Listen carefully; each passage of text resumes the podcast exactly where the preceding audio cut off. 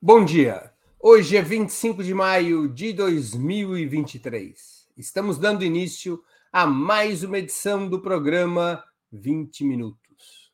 A Câmara dos Deputados aprovou o chamado arcabouço fiscal, agora rebatizado de novo regime fiscal sustentável. Foram 372 votos a favor, 108 contrários tornando lei o relatório do deputado Cláudio Cajado, do PP da Bahia, com várias mudanças que tornaram a proposta do governo mais restritiva, o que foi aceito pelo Ministério da Fazenda e a base governista no parlamento. Para entendermos melhor as consequências do novo regime fiscal sustentável para a economia e a vida dos brasileiros, vamos conversar hoje com o economista Pedro Rossi. Ele é professor livre-docente do Instituto de Economia da Unicamp e pesquisador do Centro de Estudos de Conjuntura e Política Econômica. Também é autor do livro Taxa de Câmbio e Política Cambial no Brasil, publicado pela editora FGV, e coorganizador de Economia Pós-Pandemia, desmontando os mitos da austeridade fiscal e construindo um novo paradigma econômico, lançado pela editora Autonomia Literária. Ao lado de Juliane Furno, pela mesma editora, está agora publicando Economia para Transformação Social Pequeno Manual para Mudar o Mundo. Já vamos começar.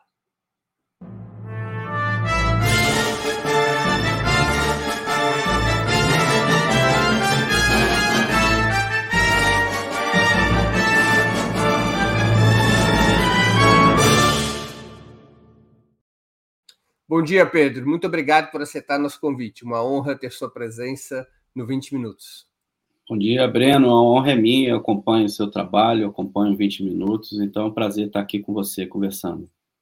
Antes de iniciarmos, eu queria anunciar que nós vamos sortear hoje, no final do programa, dois exemplares de Economia para a Transformação Social, pequeno manual para mudar o mundo, escrito por Pedro Rossi e Juliane Furno.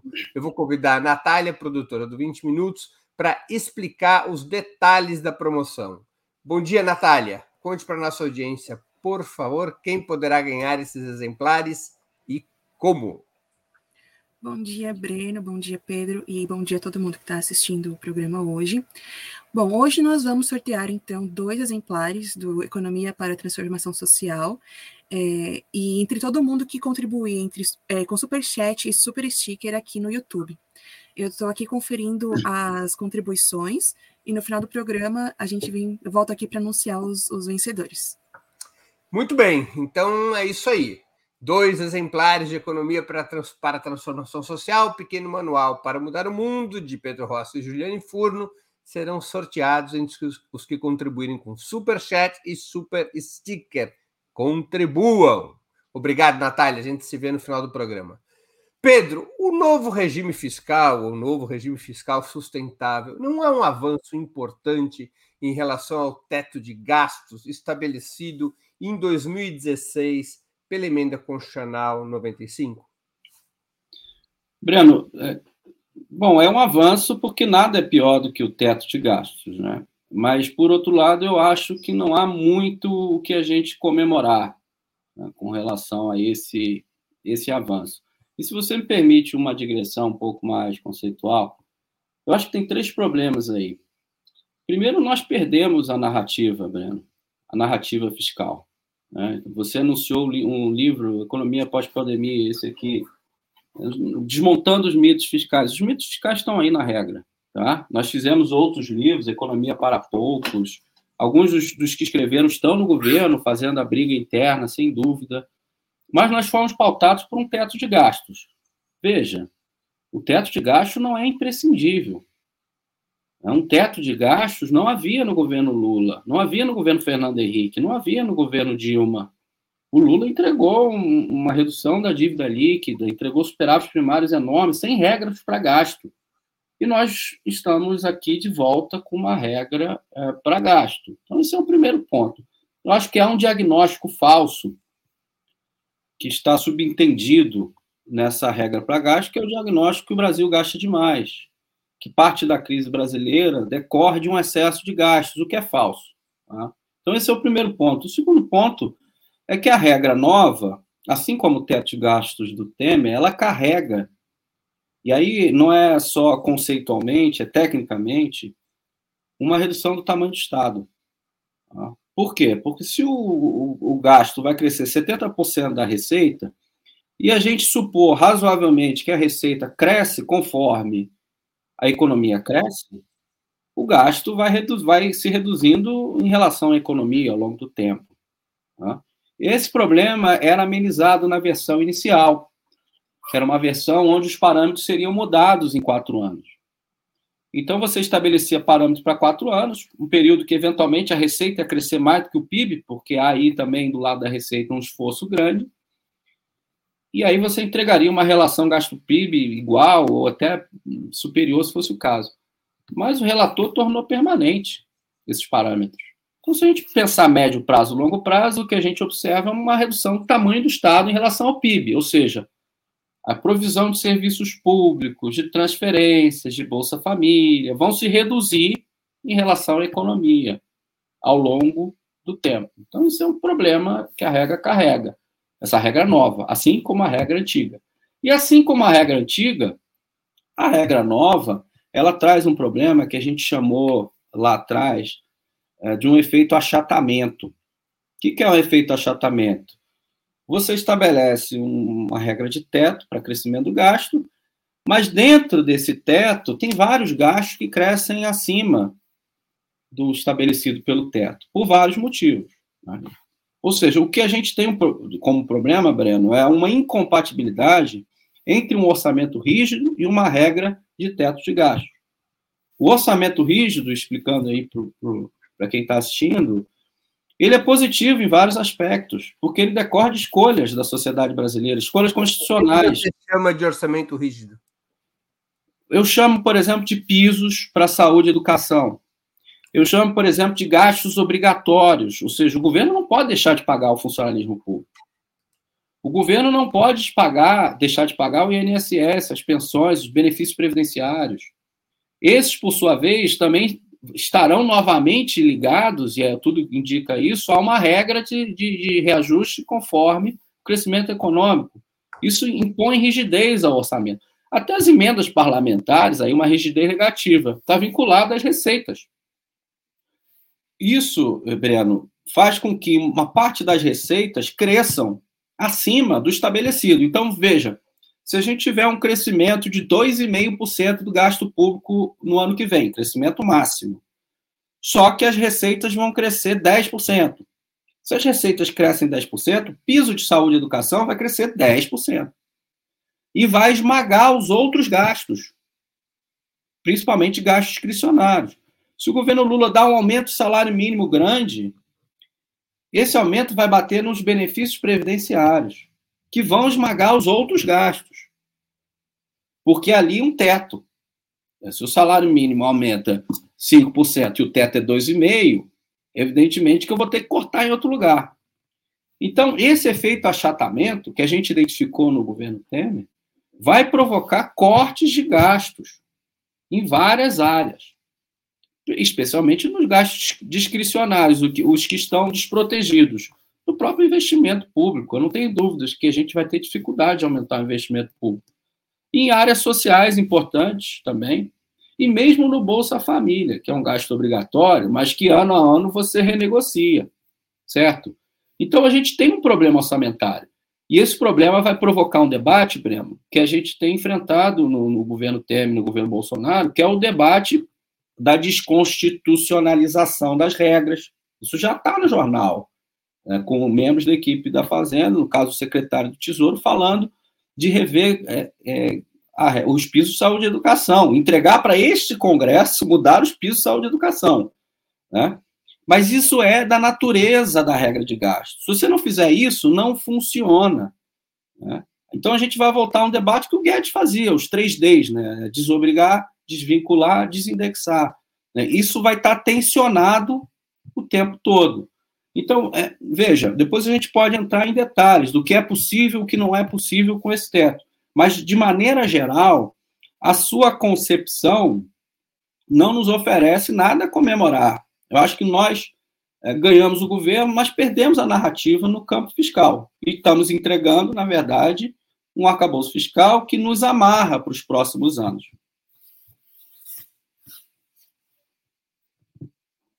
Acho que está silencioso, Breno. Perdão. A pergunta que muitos fazem é, é uma observação na forma de uma pergunta é poderia ser diferente com o Congresso conservador que temos? Não, essa pergunta é excelente, Breno. Veja, eu não estou no governo. Então, se eu estivesse no governo, eu faria a briga interna, evidentemente ia defender o que foi acordado, né? mas como eu não estou no governo, eu estou aqui defendendo o que eu acho correto, qual é a direção correta, não estou pautado por nenhum tipo de pragmatismo. Eu tenho colegas no governo, tenho certeza que eles estão fazendo um papel importante, fazendo briga interna e tentando melhorar o possível. Né? Agora, evidentemente que se nós conseguimos, por exemplo, vitórias como o, o, a PEC da transição, não era o mesmo Congresso, mas era um Congresso parecido, e a PEC da transição nos deu espaço fiscal este ano, veja, isso é, é esse dado é interessante para comparar. Esse ano, a gente vai ter um crescimento real do gasto público de 6%. Nos próximos anos, nós estaremos submetidos à banda de 0,6% a 2,5% no máximo. Então, este ano, o governo Lula consegue entregar um aumento do salário mínimo, de 3% real, mais ou menos. Que é bom, mas não é o que era lá atrás. Tá? O primeiro governo Lula, em 2005, entregou 8% de aumento real de salário mínimo. Em 2006, 13% de aumento real do salário mínimo, recompondo perdas históricas do salário mínimo. Depois, uma sequência de aumentos de 4%, 5% em termos reais, culminando com a lei do salário mínimo no governo Dilma, que estabelece o PIB de dois anos antes e a inflação. Isso não, não vai se repetir, Breno, com esse arcabouço. Não pode, porque não cabe. Não cabe um aumento de salário mínimo muito forte, porque o aumento de salário mínimo bate direto os benefícios previdenciários, que são 44% do orçamento. Tá? Então, veja, voltando, 6% de aumento de crescimento do gasto esse ano, mais ou menos. Então, a gente consegue dar aumento para o funcionalismo público, que também foi em torno de 3% em termos reais, é, que não recompõe as perdas dos últimos anos. Em termos reais, os funcionários públicos federais perderam mais de 20%. Então, a gente precisava ter esse ano como o início de um processo, para nos anos seguintes recompor orçamento de áreas sociais né, e etc.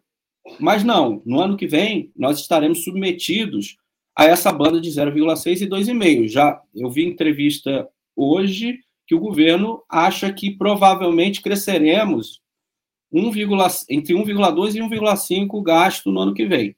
Olha, 1,2% e 1,5% requer corte de gasto em áreas sociais. Porque só o crescimento vegetativo da Previdência Social é calculado em torno de 1%. Tá? Então, o que a gente está falando é de um orçamento muito apertado, muito difícil de entregar as promessas de campanha. Tá? Então, aí, aí que está a preocupação. Será que nós vamos conseguir uh, melhorar as áreas sociais e entregar crescimento econômico onde a política fiscal tem um papel importante? Pedro, a equipe econômica tem rebatido as críticas a respeito do novo regime fiscal, as críticas de quem considera serem demasiadamente severas as restrições à expansão dos gastos e investimentos públicos afirmando que o governo será capaz de aumentar fortemente as receitas, puxando para cima o patamar das despesas do Estado em função do mecanismo essencial do novo regime fiscal, de que o crescimento dos gastos públicos equivale a 70% do crescimento das receitas. Como você analisa essa aposta de que o espaço fiscal será aumentado pela ampliação das receitas? Olha, é difícil fazer essa avaliação, Breno. Eu confesso que eu não sei avaliar se eles podem alcançar o que eles estão prometendo. O que eu, o que eu acho é que é uma aposta difícil, tá? E eu vou dizer os motivos. Primeiro, tem um fator que eles não controlam, que é o crescimento econômico. O crescimento econômico é o que puxa o aumento de receita. Se não crescer, dificilmente eu consigo entregar aumento de receita. Depois que há fatores políticos, esses são mais difíceis de avaliar. É, os ensaios que foram feitos no Ministério da Fazenda, nem todos foram bem recebidos. Então, haverá dificuldade em aumentar imposto um, da forma como eles. aumentar a arrecadação da forma como eles estão propondo. Veja, uma coisa é você, a nível municipal, achar ali um imposto, um, uma, um buraco aqui, um buraco ali e aumentar a arrecadação. Outra coisa é a nível federal. Tá? Me parece que é usado o plano. Né? Parece que eles estão prevendo um aumento de receita no ano que vem governo Sério? fala como instrumento principal, me perdoe te interromper, apenas porque eu acho que é um dado importante para a nossa audiência entender. O governo tem falado em reduzir do montante total de subsídios uh, e isenções que existem, que o Fernando Haddad, o ministro Fernando Haddad, calcula em 6% do PIB, reduzir um quarto desse número, ou seja, cortar é, 1,5% uh, dessa participação de subsídios e, e, isenções em relação ao PIB através do, do, da reoneração de tributos e assim por diante. E essa seria uma perspectiva realista, na tua opinião?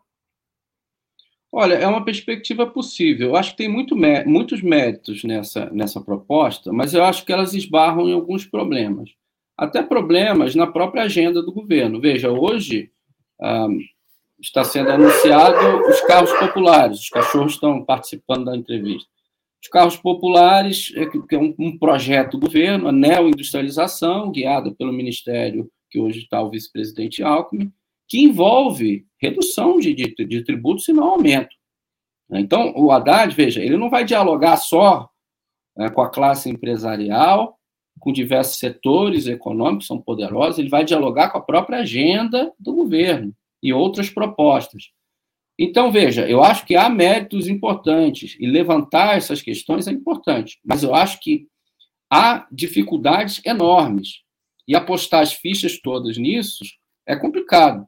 E, isso revela outra contradição do próprio do, da própria regra fiscal. Veja, o que o, o, o governo controla, de fato, é o gasto. A arrecadação depende dos fatores do crescimento econômico, etc. Quando você faz uma regra que o gasto depende da arrecadação, você não controla mais nada. Porque aí você vai atrás da arrecadação de tentar aumentar algo que você não tem pleno controle, para poder garantir gastos. E não consegue.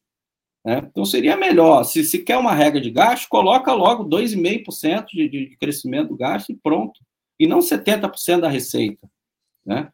Então me parece que aí há uma dificuldade grande. Eu vou torcer muito para que o governo consiga arrecadar o que ele está falando e que a gente cresça os 2,5%, que, ao meu ver, Breno, os 2,5% garante uma, um respiro, tá? Um respiro. Não melhora substantivas dos serviços, nenhuma resposta adequada aos retrocessos que nós vivemos nos últimos anos, mas deixa o governo respirar.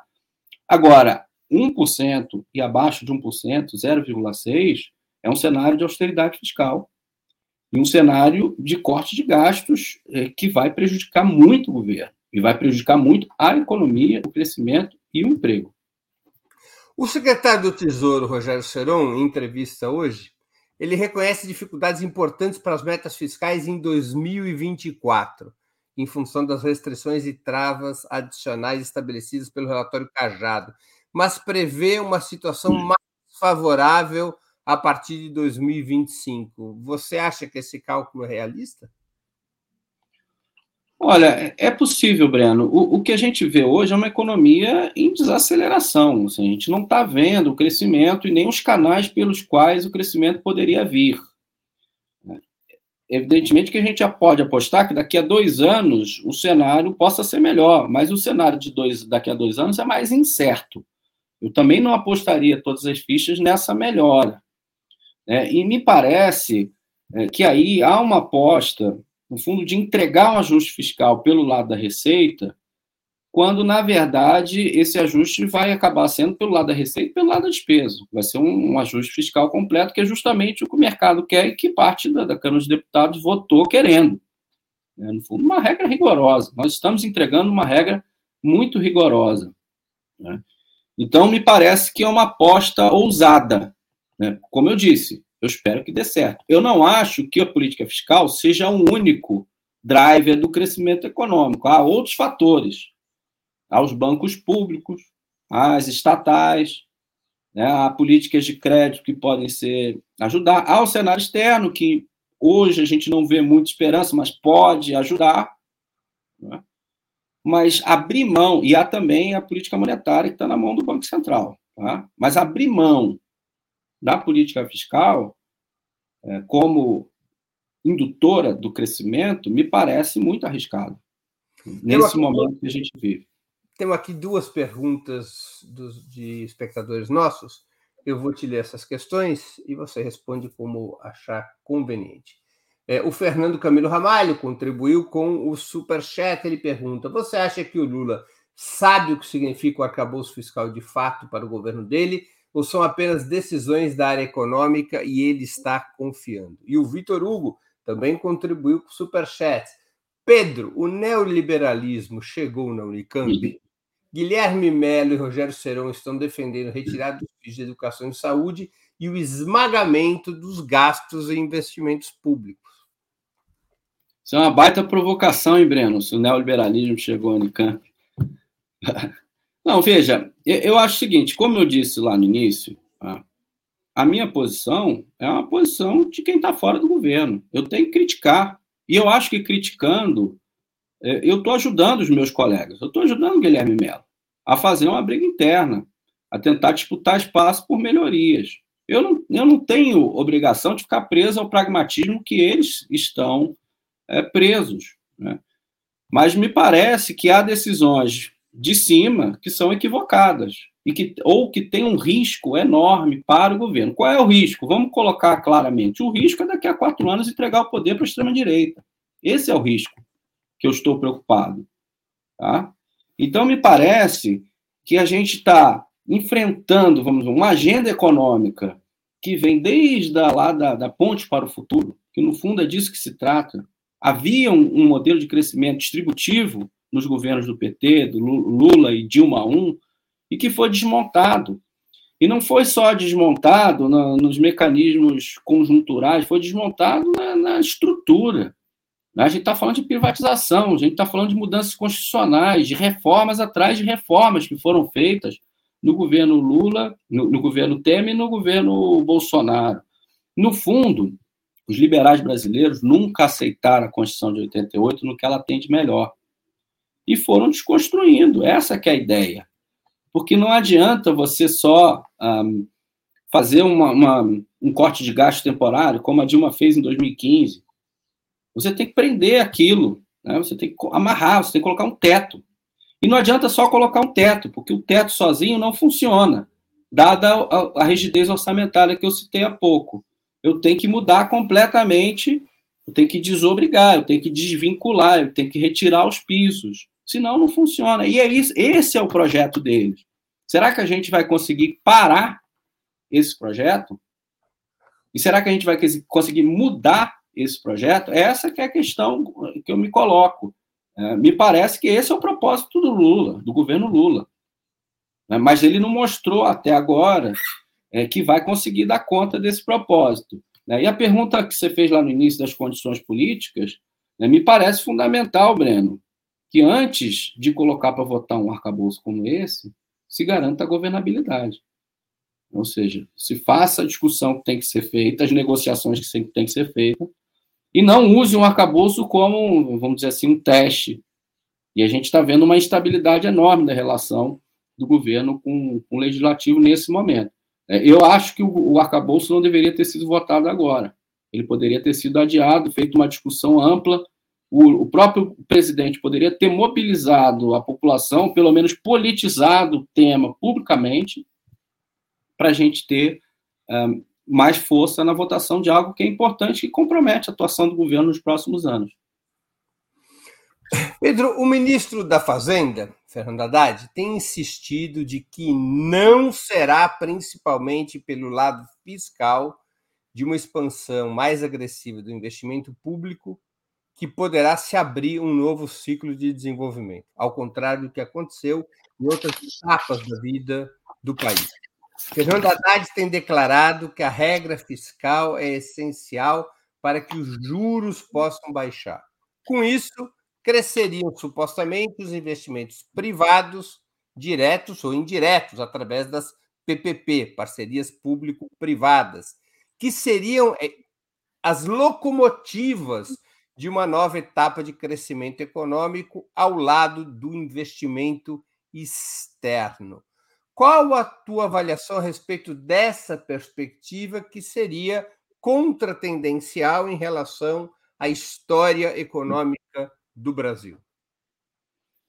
Olha, eu acho que se a gente quer pensar um novo modelo econômico, de fato, eu acho que essa que é a ideia, que foi colocada de uma forma ou de outra na campanha eleitoral, né, que é pensar um crescimento econômico verde, uma revolução digital, né, os direitos guiando a economia, o complexo econômico industrial da saúde, a redução das desigualdades no plural. Né, essas questões todas, elas sublinham papel do Estado e do próprio gasto público na economia. Então, é, é fundamental o uso do gasto público e do investimento público para a construção desse modelo. Não, não, tem outro caminho senão esse. É só ver o que o Biden fez ou propôs fazer nos Estados Unidos. Tá? E, e olhar para trás também, o que foi o governo Lula? O crescimento do investimento público no governo Lula foi em torno de 20% ao ano. 20% em termos reais. Foi um crescimento do investimento público muito grande. Tudo bem que a base era muito baixa, é dado do Fernando Henrique, mas houve uma recomposição do investimento público que ajudou no crescimento. O investimento das estatais era em torno de 20% ao ano também. Ou seja, o que eu estou dizendo aqui, o que explica o sucesso do governo Lula foi a atuação do Estado. O que a gente está indo como caminho agora é outro caminho. E, e no, no, fundo, não diverge muito, Breno, do caminho que foi anunciado pelo Temer, pelo Bolsonaro, pelo Guedes, que é a ideia de você é, trazer confiança para a economia e atrair investimento privado e capital externo. Tá? Veja, o empresário não investe porque o governo faz ajuste fiscal, não. O empresário investe porque tem demanda, porque tem lucro. Não é porque o governo acabou, aprovou um acabouço ou cortou gasto que o empresário vai investir. Se o governo cortar gasto, às vezes o, empresário para de investir, porque às vezes é a demanda dele que vai para o ralo, porque não tem a demanda pública, não tem funcionário público ganhando dinheiro, não tem o, o, o Bolsa Família sendo distribuído e, e gerando é, demanda. Né? Ou seja, eu acho que aí, é por isso que eu disse no início que nós ganhamos o governo, perdemos a narrativa. Né? Aí é um problema. A gente tem que recuperar uma narrativa econômica que seja adequada. É, que volte ao que a gente fazia, o que o governo Lula entregou ao final do seu governo. Né? E, que, e que avance. No fundo é isso. O presidente Lula disse que não vai, que não volta ao governo para fazer a mesma coisa, ele quer fazer melhor, ele quer fazer mais. E me parece que o caminho deveria ser outro, olhando essas primeiras movimentações do que tem sido o governo Lula. Pedro, eu, eu queria tratar de um tema contigo. Eu sei que, inclusive, tua área de uma das suas áreas de estudo mais importante, que é essa relação juros-câmbio. A tua colega economista Laura Carvalho, numa entrevista aqui aos 20 minutos, disse: ok, os juros estão altos demais, mas é uma ilusão achar que eles possam baixar muito. Isso não tem a ver com inflação, isso tem a ver com câmbio. Se baixar demasiadamente, a inflação vem pela porta externa, por conta de uma desvalorização acentuada, do risco de uma desvalorização acentuada do real. Você acha que realmente a expectativa de uma baixa formidável da taxa de juros em função, entre outras razões, do novo regime fiscal é uma ilusão? É, eu acho que não há relação entre o regime fiscal e o patamar dos juros. E eu dou a razão à Laura pelo seguinte motivo: olha, o juros está no patamar não é por causa do nível da dívida, não é por causa do arcabouço fiscal, é por causa do que o Banco Central julga como pressão de demanda. É a inflação que determina os juros. não é o fiscal. O fiscal pode afetar a inflação em momentos de alto crescimento econômico, pleno emprego, plena capacidade da economia sendo utilizada e o Estado entrando, gastando mais, demandando mais, ele pode pressionar a inflação. Mas no momento que a gente tem um desemprego, uma capacidade ociosa enorme, não é o gasto público que vai gerar inflação. Então, e não é o nível da dívida que, que gera juros altos, isso é uma bobagem. Pra gente, é só a gente olhar para trás, no caso brasileiro mesmo. Quando a dívida estava mais alta, era, era o momento que o juros estava mais baixo lá no governo Temer. Se a gente olha para o cenário internacional, a mesma coisa. As dívidas globais cresceram depois da crise de 2008 e os juros caíram. Não há relação alguma entre patamar da dívida e nível de taxa de juros. Isso é uma bobagem que o pessoal fala. Né? A relação que existe entre juros e inflação. E aí, é, a questão que a Laura coloca é o seguinte: na verdade, o que o Banco Central usa como instrumento de combate à inflação é o câmbio. Ele tenta puxar o câmbio o tempo todo para segurar a inflação. Isso é uma, uma, coisa que nós temos desde a âncora cambial lá do Plano Real. O governo Lula usou isso. Tá? O câmbio passou do governo Lula de quase 4 é, dólar, 4 reais por dólar para 1,5 em 2009. A desvalorizou, voltou para 1,5 no governo Dilma. E a Dilma falou: não, aqui não. Esse câmbio está destruindo a indústria. Então vamos fazer controle de capital aqui do Manteiga, né? vamos controlar o mercado de derivativos, para ter uma taxa de câmbio mais competitiva. E isso pressionou a inflação. No caso da Dilma, ela segurou a inflação com preços administrados. E deu um azar danado, porque o petróleo caiu, porque a energia teve uma seca enorme, e aí teve uma pressão sobre as empresas estatais. E depois, no segundo mandato, soltou tudo ao mesmo tempo. Tá? Então, o que o Banco Central tenta é puxar câmbio para baixo, porque o canal do crédito, Breno, ele é muito obstruído. Né? Não é porque você. O sujeito compra um, um carro em, em 30 vezes. Se a taxa de juros aumenta um pouquinho, a, ele, a parcela aumenta para 31, 32 vezes, e o cara compra do mesmo jeito, cabe no. Ou seja, não é, não é o juro, o patamar dos juros, que chega na ponta que vai desacelerar a economia. Né? O canal é muito obstruído e totalmente necessário. Agora, eu acho que daria para jogar os juros para baixo e eu acho que ajuda jogar juros para baixo justamente o controle de capitais para evitar essa relação de fuga de capitais é, e que isso impacta na inflação, como a Laura mencionou. Agora, existe aquela célebre expressão do, do, é, do Keynes a respeito do barbante, ou seja, que a, a taxa de juros ela é firme para é, restringir a economia em período de crescimento mas ela é frágil como um barbante na hora de estimular, e que por isso você tem que dar uma importância firme uh, ao investimento público. Você acha que, para a realidade atual, e a realidade atual brasileira, essa expressão cabe? Ou seja, a ideia de que o desenvolvimento pode ser retomado no patamar atual pela redução da taxa de juros é uma perspectiva de um barbante? Eu acho, Breno, eu acho essa metáfora importante, né, porque justamente é, há uma parte dos economistas de esquerda, uma parte da, dos, dos, políticos que acreditam de que se o Banco Central baixar o juro, resolve o problema, e inclusive até entra numa negociação, vamos trocar o fiscal pelo juro. Eu acho isso um erro. Eu acho que deixa o Banco Central lá, faz a, a, a briga política, o debate público e, e acelera o, o, o fiscal. Né? Se você entregar o fiscal, você tem um freio na economia e o Banco Central pode até baixar a taxa de juros em dois pontos percentuais, isso não vai fazer diferença nenhuma, Breno. A diferença é muito pequena. Que, como eu disse, isso para chegar na ponta do crédito para pessoa, do crédito para empresa, vai demorar, vai chegar pouquinho, tá? É, evidentemente que um patamar de juros alto é, é uma escolha é, que leva os empresários a colocar seu dinheiro no financeiro e não investir. Né? Se eu tenho um, um, rendimento sem, sem risco algum no patamar de, de, de quase 14%, é, eu só vou investir em qualquer coisa, num restaurante, numa carrocinha de cachorro quente, qualquer coisa, só vou investir em alguma coisa se me prometer um lucro de, de 30%, 40%, porque esse lucro está sujeito a risco. O risco do, do, do, eu não ter cliente, o risco de, do, do, trabalhador fazer greve, o risco. Então eu vou botar meu dinheiro em 14 e vou deixar lá, entendeu? Então, se eu tivesse 5 e não 14, faria diferença. Mas se 14 para 13, 12, 11, 10 que seja, não é isso que vai estimular a economia. A gente precisa de demanda.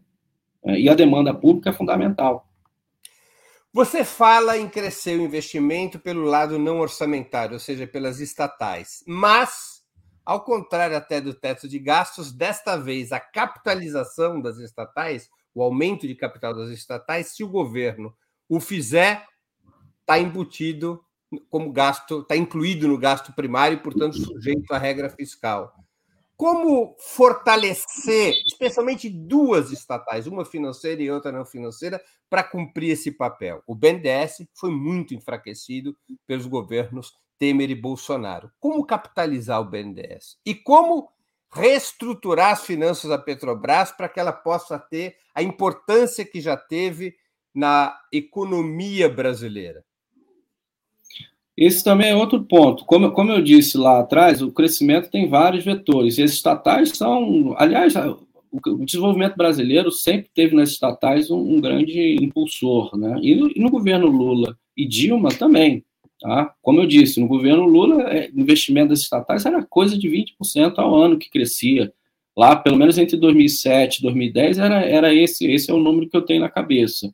É, e me parece, Breno, que as estatais foram alvo justamente desse desmonte que foi Temer e Bolsonaro. Né? A gente viu uma lei das estatais que dá, que dá às estatais um aspecto privado de operação. Me parece que essa lei tem que ser mexida se a gente quiser, de fato, usar as estatais como instrumento de desenvolvimento. Né? Como você disse, eu não consigo também pelas vias orçamentárias, contribuir com as estatais. Isso tem que ser mudado, se a gente quiser, de fato, ter um, umas estatais mais, mais ativas, mais operantes. É claro que existem outros canais, Breno. Então, se a, se a Petrobras, por exemplo, vivenciar um aumento de preço do petróleo grande, é, e a Petrobras tem muita vantagem competitiva na produção de petróleo, ela pode usar seus lucros para reinvestir, em vez de distribuir. Né? Coisa que, que, que, no governo Bolsonaro foi feito, foi criminosa, a distribuição de lucros e dividendos da, da empresa. Né? Então, há caminhos para um uso melhor, assim como o BNDES pode captar de outras fontes também é, e buscar atuar. Mas veja, já não tem mais a, a TJLP, o BNDES está constrangido, não pode ter mais uh, os repasses do Tesouro, mas ainda há, vamos dizer assim, canais e caminhos. Eu ainda tenho esperança por esse vetor de crescimento. As estatais podem atuar a despeito de não ter a mesma liberdade que tinham nos governos Lula e Dilma. Uhum. Antes de continuarmos, e nós já estamos chegando ao finalzinho da entrevista, eu queria lembrar vocês como é essencial a sua contribuição financeira para a manutenção e o desenvolvimento de Opera Mundi. Vocês já conhecem as seis formas possíveis de contribuição. Assinatura solidária no site operamundi.com.br barra apoio, inscrição como membro pagante em nosso canal no YouTube, super chat, super sticker durante nossas transmissões ao vivo. Valeu, valeu demais quando estiver assistindo aos nossos vídeos gravados e o Pix a qualquer momento. Nossa chave no Pix é apoia.operamundi.com.br. Vou repetir nossa chave no Pix é apoia.operamundi.com.br. Além dessas seis formas de contribuição, lembre-se sempre de dar like, de clicar no sininho e de compartilhar nossos programas com seus amigos e nos seus grupos. Quem ainda não estiver inscrito em nosso canal, essa é a hora de fazê-lo. A mais eficaz de todas as armas contra as fake news é o jornalismo de qualidade. Apenas o jornalismo de qualidade coloca a verdade acima de tudo. E esse jornalismo que a Opera Mundi busca oferecer todos os dias depende da sua contribuição. E lembro que hoje teremos brindes para quem contribuir com Opera Mundi. Dois exemplares de Economia para Transformação Social, pequeno manual para mudar o mundo, escrito por Pedro Rossi e Juliane Furno, serão sorteados entre os que contribuírem com o Super Chat e o Super Sticker Portanto, façam sua contribuição, além de ajudarem a Opera Mundi a se fortalecer como um jornalismo que coloca a verdade acima de tudo, também estarão concorrendo a essa obra tão fundamental. Pedro, nos conte um pouquinho o que é esse livro, esse pequeno manual para mudar o mundo? O que a gente pode encontrar nesse livro? Breno, esse livro deu uma satisfação enorme para a gente, porque ele sistematiza, ele hierarquiza, ele torna didático muita da nossa discussão que nós fizemos ao longo dos últimos anos e se propõe a ser um livro de introdução à economia, tá? para a militância, para um não economista, para alguém interessado no tema. É um livro de introdução à economia não tradicional, com a perspectiva de esquerda, e maravilhosamente ilustrado pela Gazetinha da Guanabara. É, é um livro que traz elementos teóricos, depois passa pela história do capitalismo global, depois passa pela história brasileira recente e termina com um desmonte de mitos, como alguns dos que a gente falou hoje, da mitologia fiscal, da questão, o mito da meritocracia, tudo isso está trabalhado com uma linguagem fácil, acessível. Né? Então é introdutório, mas ao final a gente indica leituras para aprofundamento para o leitor. É, e é um livro que traz, é, que ilustra, vamos dizer assim, as questões fundamentais que a gente vê é, no ensino da economia. Então, eu, eu, dou cursos aqui de economia internacional, por exemplo, e eles estão condensados no que tem de mais importante em alguns poucos capítulos que pode dar um primeiro contato das pessoas com temas fundamentais da economia. Então, eu, eu incentivo e, e, e a todos a comprarem um livro, a adquirirem um exemplar e a dialogarem com a gente, porque o objetivo do livro é justamente estimular a apropriação da economia pelos não, não economistas, porque se deixar a economia com os economistas, o negócio não, não dá certo, Bruno. Pedro, eh, nós estamos já nos aproximando do final da, da entrevista e eu queria te fazer duas perguntas que eu sempre faço aos nossos convidados e convidadas antes das despedidas, e aqui no seu caso, antes das despedidas, e do sorteio de dois exemplares é, do livro, do livro Economia para a Transformação Social, Pequeno Manual para Mudar o Mundo, da tua autoria e da Juliane Furno. As duas perguntas são as seguintes: qual livro você gostaria de sugerir aos nossos espectadores e qual filme ou série poderia indicar a quem nos acompanha? Olha, é, filme ou série, é, tem, tem um, um, um, filme do Ken Loach, que é um documentário, que chama Espírito 45. Eu acho ele bastante adequado para os dias de hoje, para a gente pensar as transformações possíveis no, no capitalismo, né? Porque esse, esse filme ele mostra justamente o que aconteceu no pós-guerra e que mudou completamente a concepção de Estado na Europa e mesmo nos Estados Unidos, né? Os estados de guerra são, são estados onde é o governo que comanda a organização dos recursos da sociedade, não tem livre mercado na guerra. Então você vence um inimigo comum e aí sai da guerra. E bom, agora, já que a gente consegue organizar a economia para vencer o inimigo, a gente consegue organizar a economia para vencer os, os inimigos internos, a fome, a falta de moradia, a falta de educação e etc. Então, o espírito de 45 era o que é possível fazer. Né? E, e, isso mobilizou a sociedade no caso da Inglaterra, né, que votou nas eleições de 45 num socialista chamado Clement Attlee, que ganha as eleições do Churchill, que era um herói de guerra, e implementam uma série de reformas no NHS, que é o SUS deles, né, estatização de vários setores, o sistema de transporte inglês, um sistema, uma reforma de moradia imensa, enorme, e condiciona, vamos dizer assim, nos próximos anos e décadas, o que é o estado de bem-estar social no caso da Inglaterra. Então, veja, é um documentário interessante que permite sonhar um pouco com transformações no mundo. E, ao meu ver, a gente vive um momento em que não dá mais para continuar assim, Breno. Na, na, Europa, nos Estados Unidos, que a gente vê uma decadência de, dessas formas de organização social, dessas democracias, e a gente precisa visualizar horizontes de, de mudança. Você já indicou filme? Você quer indicar alguma série? o livro eu indico o nosso.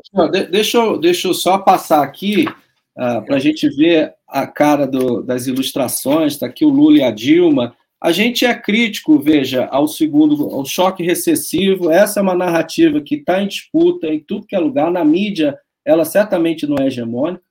A gente diz, olha, a crise de 2015 2016 não foi excesso de gastos dos anos anteriores, foi um choque recessivo. É o governo puxando o freio de mão da economia sendo condicionado aí pelos capitalistas. A perspectiva de classe está no nosso livro o tempo todo, tá? Representado pelos capitalistas, pelos trabalhadores. Então, é esse livro que é o que eu recomendo é, no momento para vocês. Antes de encerrarmos, eu queria pedir que a Natália, produtora do 20 Minutos, se junte a nós para o sorteio dos brindes de hoje.